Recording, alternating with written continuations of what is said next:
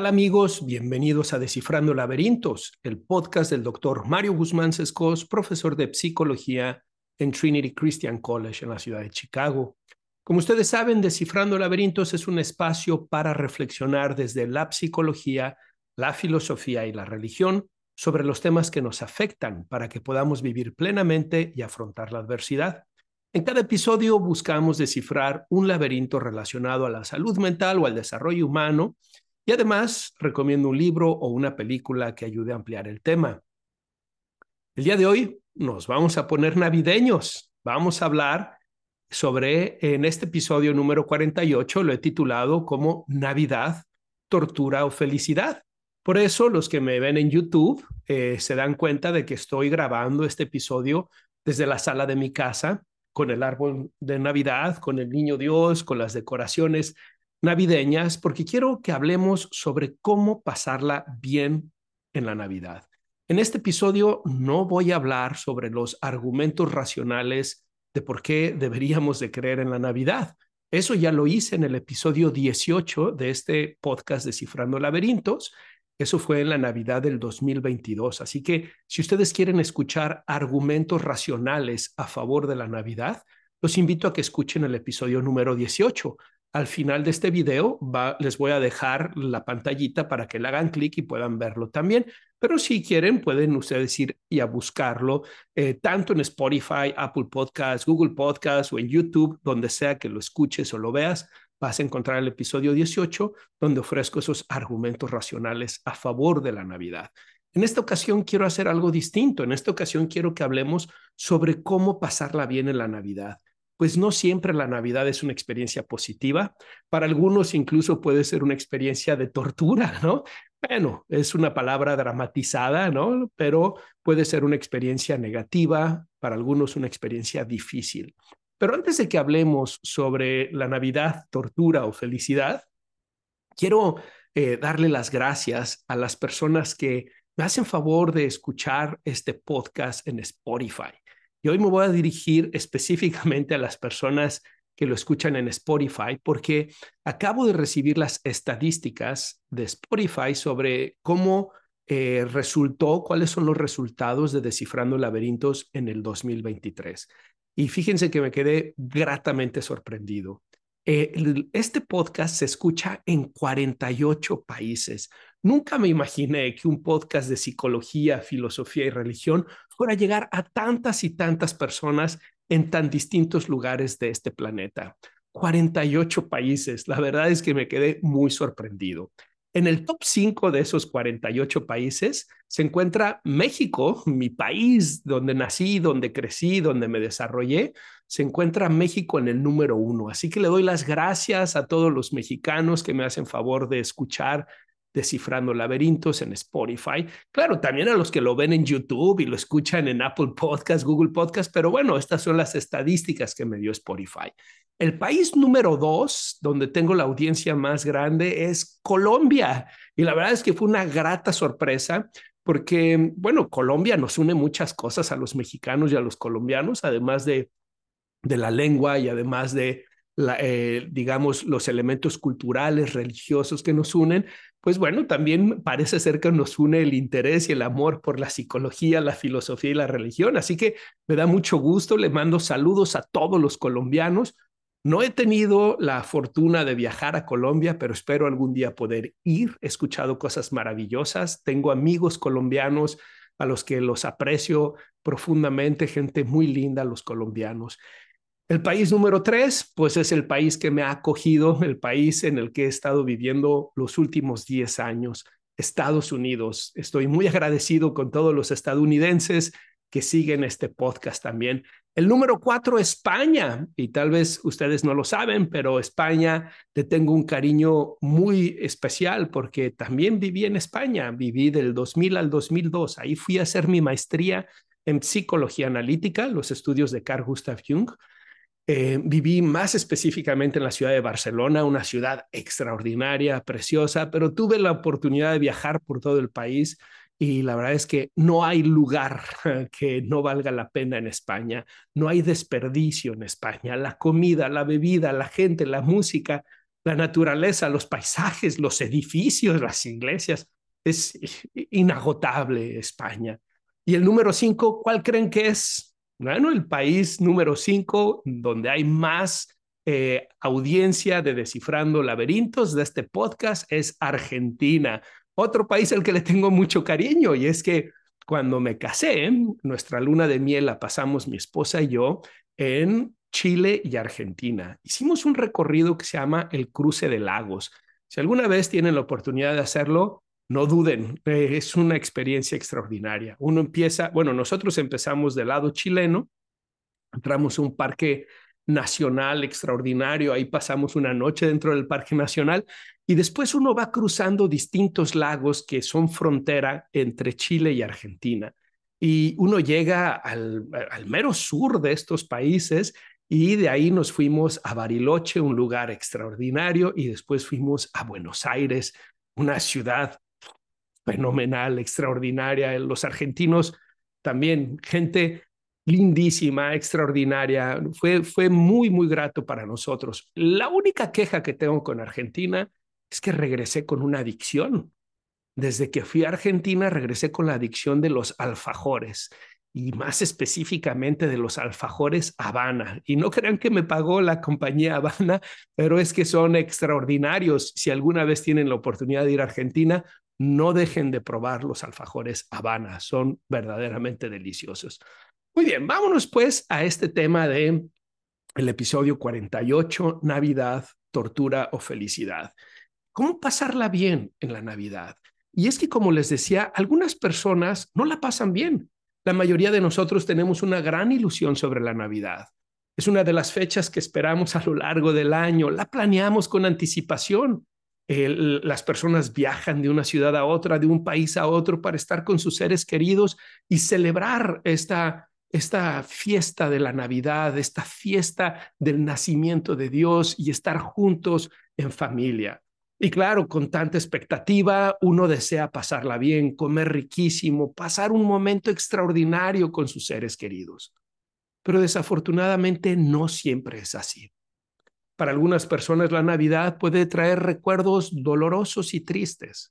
Para algunos puede ser la primera Navidad sin, un, sin uno de sus seres queridos y su ausencia se puede sentir todavía más. Para otros pueden experimentar la eh, depresión estacionaria y tal vez no sentir emociones positivas, solo emociones negativas, no querer convivir. Para otros tal vez es un año en el que han perdido trabajo o han perdido la salud y están lidiando con enfermedades. Sea lo que sea, hay personas que no la pasan bien.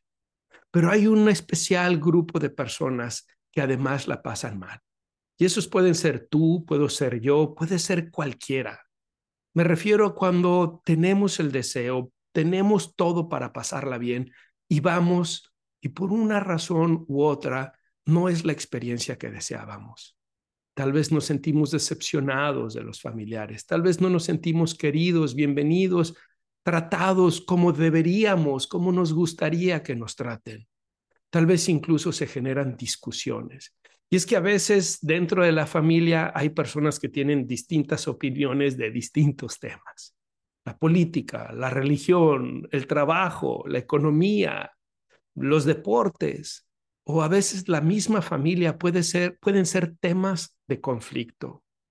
A veces hay quienes aprovechan esta festividad para reclamar cosas del pasado. Tal vez se activan heridas se activan experiencias que fueron dolorosas y después de dos o tres copas se animan a decir el dolor que vienen cargando de tantos años.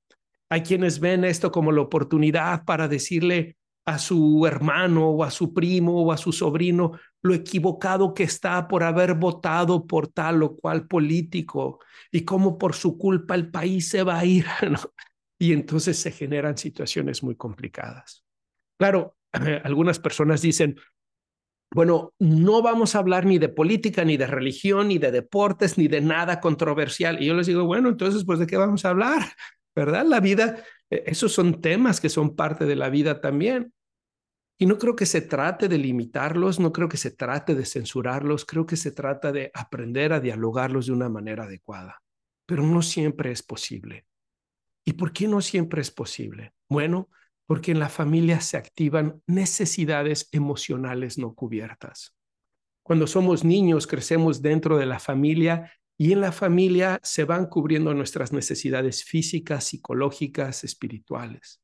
Pero desafortunadamente no siempre todo es color de rosa.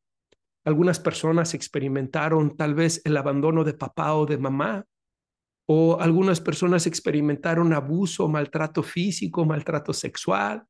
Algunos tal vez experimentaron humillaciones, no sentirse valorados, no sentirse queridos y algunas de esas necesidades emocionales no fueron cubiertas apropiadamente. Y no importa que han pasado 20 años o 30 años, ahora se sientan en la mesa ya todos grandes, canosos, pelones, barbudos, lo que sea, con orejas, con ojeras, perdón, con ojeras o arrugas, y se vuelven a activar esas necesidades emocionales. Tal vez la persona se vuelve a sentir no querida o no comprendida o no tratada adecuadamente, o tal vez se reactiva la herida del abandono, o tal vez la persona tenía el deseo de que las cosas fueran de una manera y terminaron de otra manera. No siempre estas celebraciones terminan bien. Para muchos sí, pero para otros no. Y por eso he pensado en ofrecerles seis estrategias o seis recomendaciones que puedan ayudarnos para que la, Navidad sea una experiencia de felicidad y no de tortura emocional, psicológica o lo que sea. ¿Cómo podemos lograrlo? Vámonos a la estrategia número uno, tener expectativas realistas. Mientras más altas sean tus expectativas, más profunda será tu frustración, será tu decepción. Uno de los problemas que vivimos en nuestra sociedad es que hemos idolatrado el perfeccionismo. Vemos el perfeccionismo como si fuera una virtud, pero no lo es. La virtud es la excelencia. El perfeccionismo, por el contrario, es una actitud patológica ante la vida. ¿Y por qué digo esto? Pues porque no hay nada que sea perfecto. Salvo Dios, nada es perfecto. La experiencia humana es en sí misma una experiencia de imperfección. Las personas perfeccionistas buscan que las cosas sean tal cual como ellos quieren desean que todo salga perfecto, que todo salga como lo planeado. Y cuando es la Navidad, cuando se ha preparado con tanto entusiasmo, cuando se ha invertido incluso para viajar, para comprar la cena, para comprar los regalos, pueden haber expectativas perfeccionistas, irracionales, no realistas de cómo debe de ser la Navidad.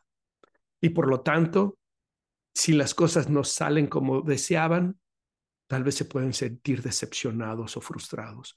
Y es que esa es la experiencia constante del perfeccionista. El perfeccionista no busca la excelencia, el perfeccionista busca el error. El perfeccionista no busca que las cosas estén bien, sino busca las cosas que no están bien. Y por eso el perfeccionista constantemente experimenta frustración. Si yo aspiro a que todo sea perfecto y estoy constantemente buscando aquello que no lo hace perfecto, el resultado es frustración. Por eso, en esta Navidad sería conveniente tener expectativas realistas. No tiene que ser perfecto para que sea bueno. Justo acabo de tener una interacción con una alumna que ella sacó una calificación de 96.5 y me decía que se sentía decepcionada que esa no era la calificación que ella quería, que ella aspiraba a un 100, sacó 96.5, de hecho fue la segunda más alta de la clase. Y me decía que ella aspiraba a sacarse 100 porque siempre se sacaba 100, que qué podía hacer. Y mi respuesta fue aprender a tolerar la frustración y a deshacerte del perfeccionismo. El 96.5 es una, una calificación extraordinaria, pero si nosotros solamente aceptamos el 100 como válido, todo lo demás es pérdida, todo lo demás es fracaso. Yo le decía a mi alumna que el perfeccionismo es enemigo de lo bueno. Y eso es lo que quiero invitarlos. Tu Navidad no tiene que ser de 100 para que sea buena. De hecho, si tú buscas que sea de 100, lo más probable es que termines experimentándola como un fracaso, como fue el caso de mi alumna. En lugar de ver que el 96 es una calificación extraordinaria, o el 90 o el 85 o incluso el 80. Acuérdense, el perfeccionismo es enemigo de lo bueno. no tiene que ser perfecto para que sea bueno. Así que los invito a que tengan expectativas realistas. La estrategia número dos, reconoce las necesidades emocionales activadas.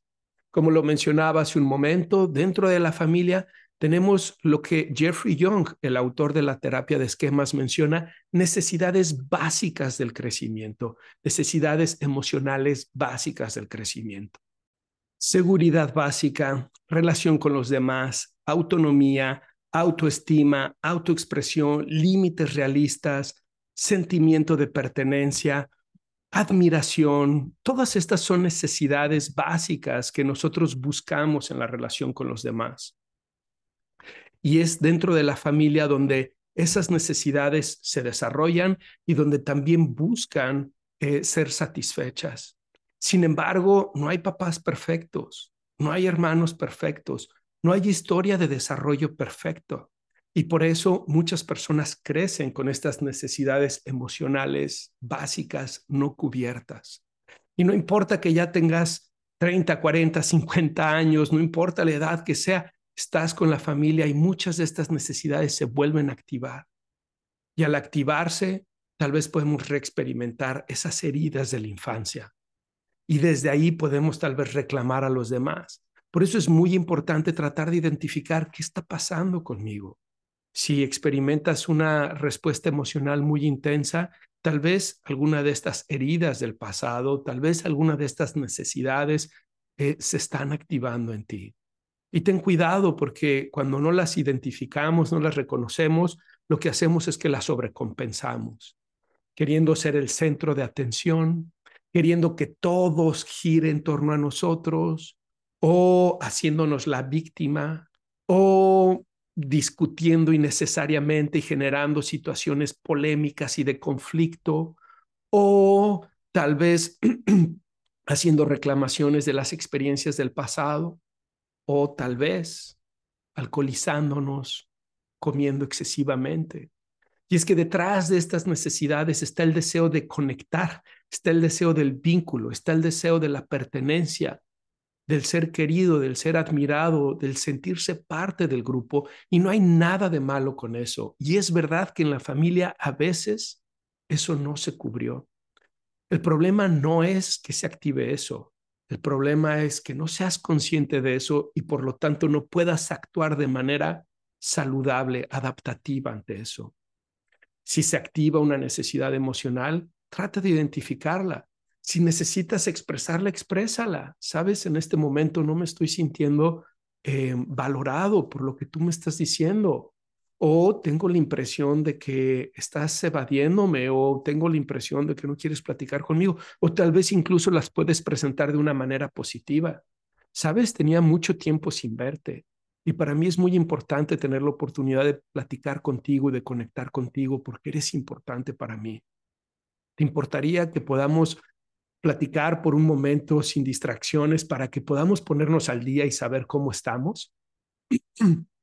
O tal vez incluso decir algo como, estoy muy contento de que tengamos la oportunidad de conectar nuevamente. Gracias por esta oportunidad de platicar. Si han habido situaciones de abuso o maltrato, tal vez no es el momento para sacarlas. Tal vez se tienen que sacar y a veces se tienen que sacar con lágrimas, ¿no? Con sudor y lágrimas pero tal vez no es la Navidad el momento para sacarlas. Tal vez se puede hacer antes, se puede hacer después.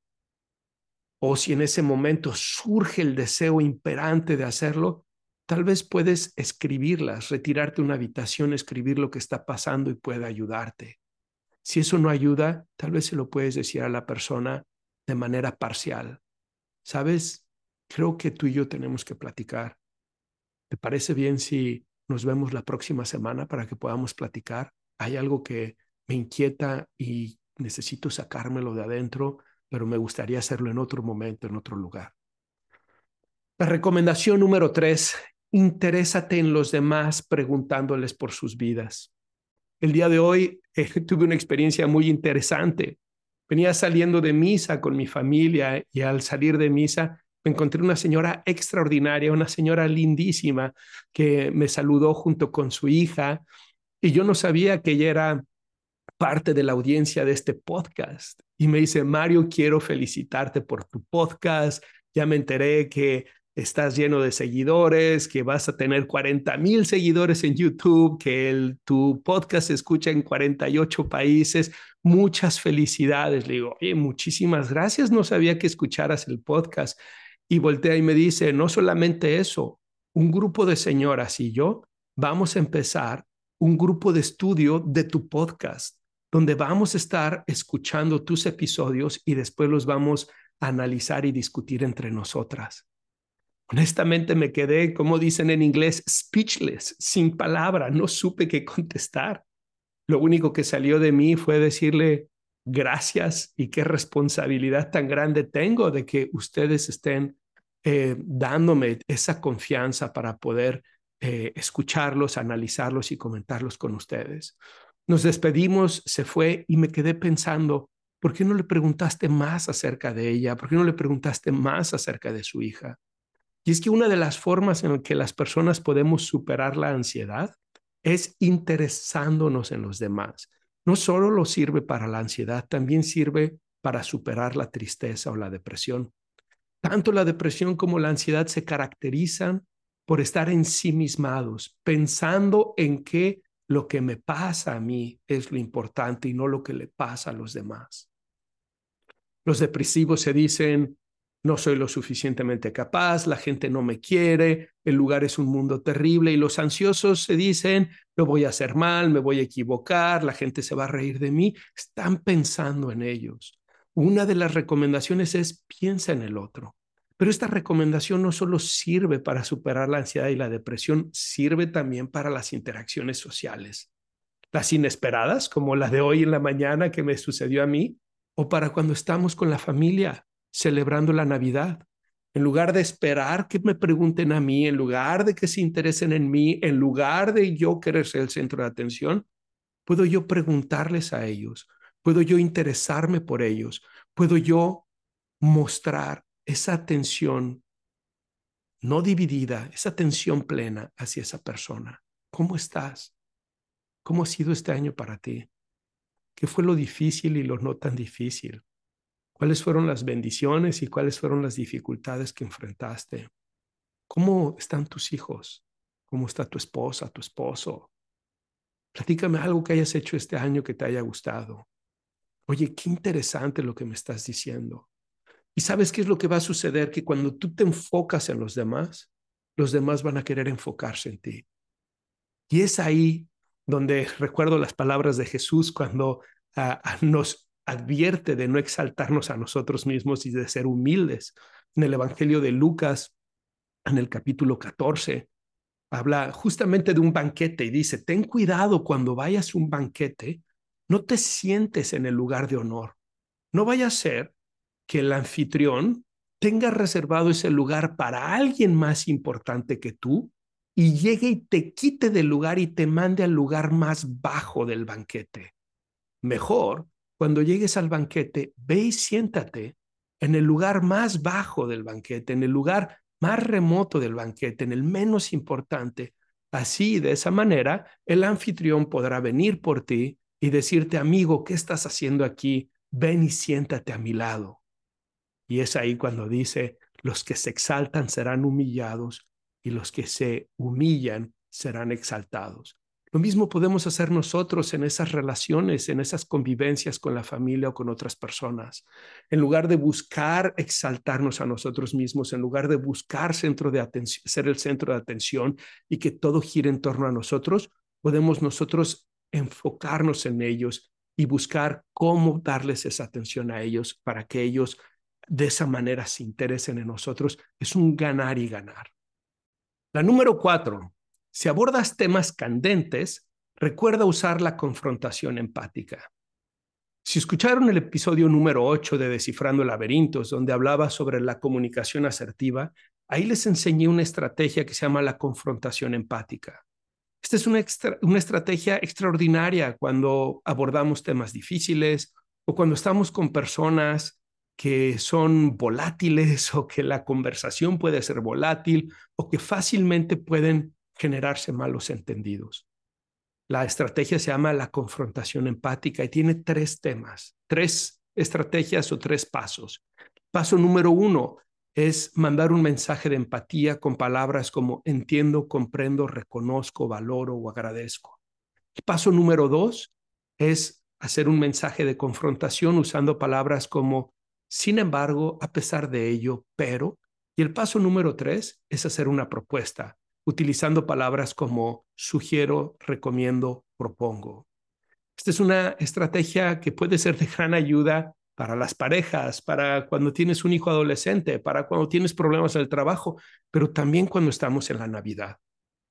Hace un momento les decía que no se trata de censurar los temas de política, de religión, los temas que son importantes para muchos de nosotros.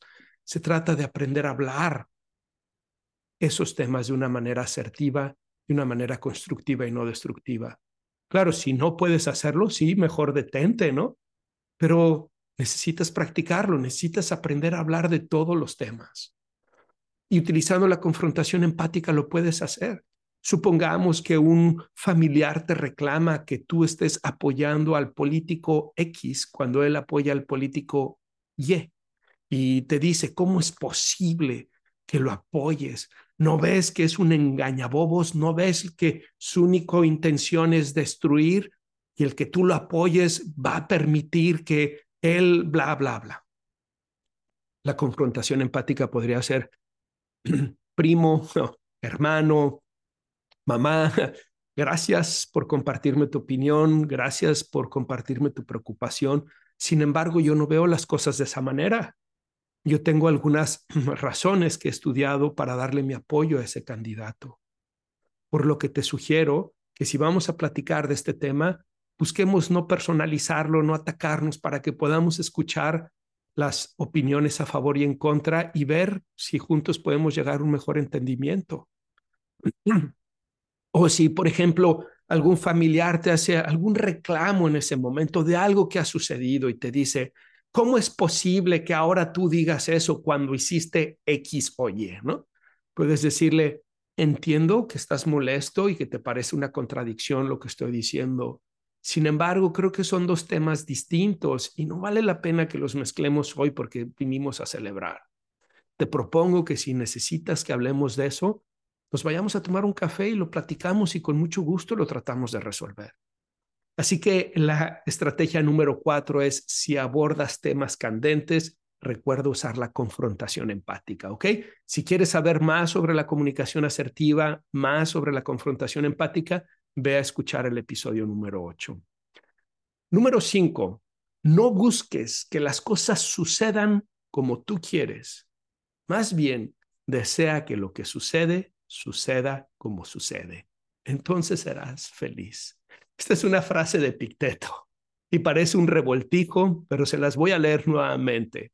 Como ustedes saben, Epicteto es uno de mis filósofos favoritos. No busques que las cosas sucedan como tú quieres.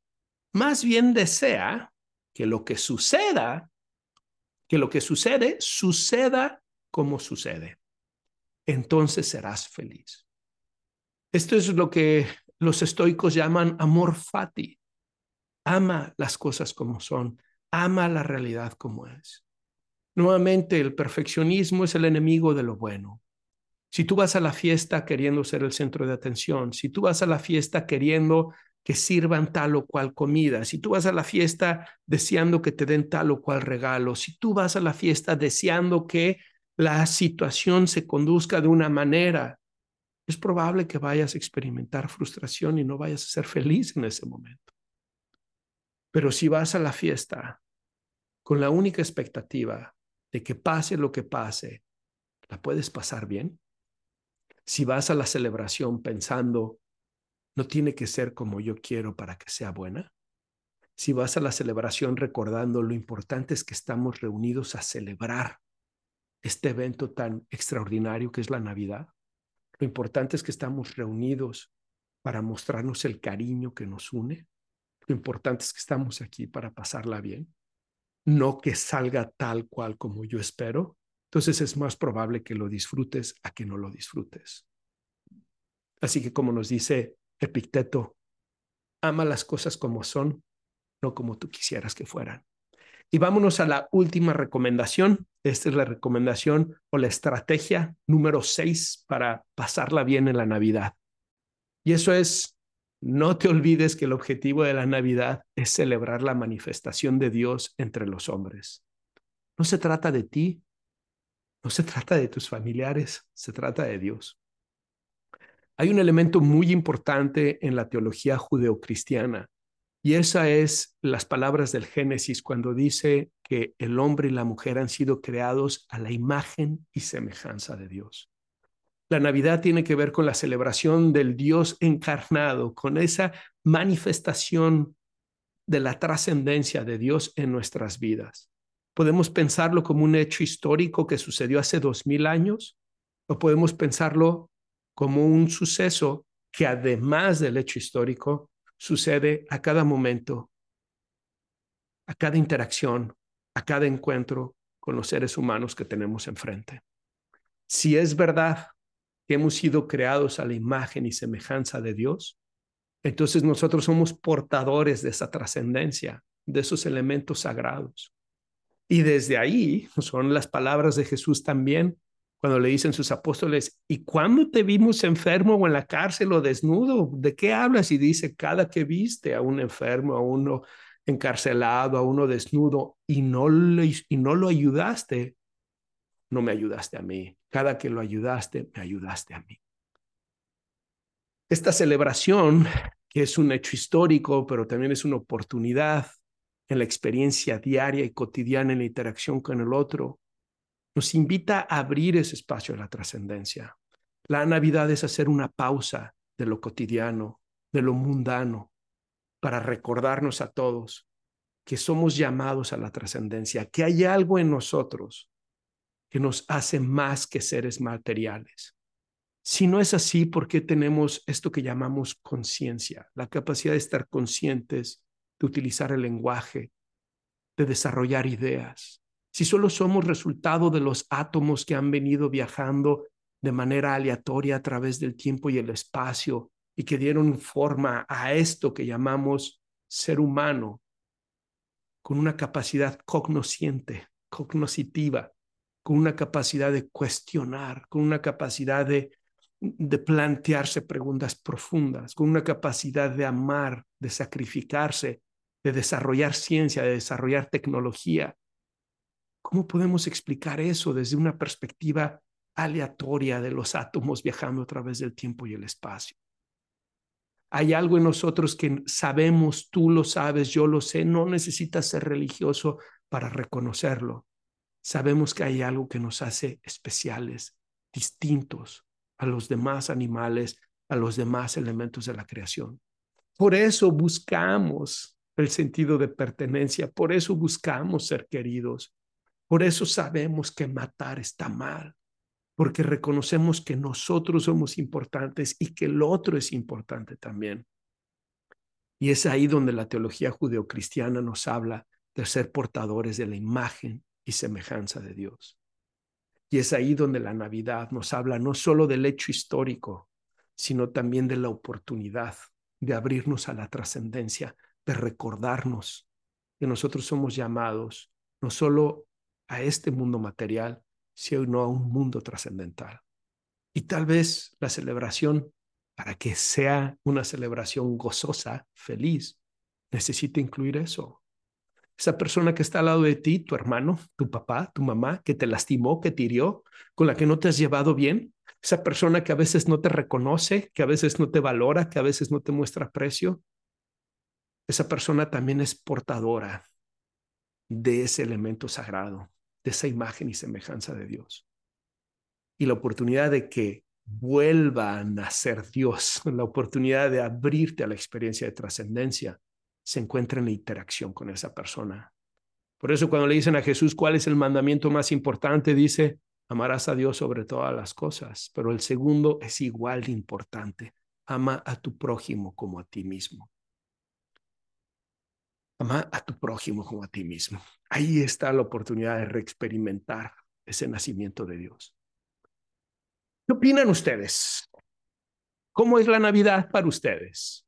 ¿Es una experiencia de gozo, de júbilo, de felicidad, o es una experiencia de dificultad, de tortura, como le puse de título poco dramático a este episodio. Tal vez estás enfrentando la pérdida de un ser querido, tal vez estás enfrentando noticias difíciles, tal vez estás enfrentando enfermedad, depresión estacional, pero aún dentro de todas esas dificultades, vale la pena celebrarla. Tal vez en tu familia no te has sentido valorado, querido, aún vale la pena celebrarla.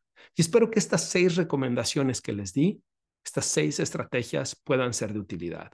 Voy a repetirlas de manera muy rápida para hacer como un resumen y que las puedan anotar. De hecho, se las voy a compartir aquí en la pantalla. Número uno, ten expectativas realistas. Mientras más altas sean tus expectativas, más profunda será tu frustración. Número dos, reconoce las necesidades emocionales activadas. Número tres, interésate en los demás preguntándoles por sus vidas.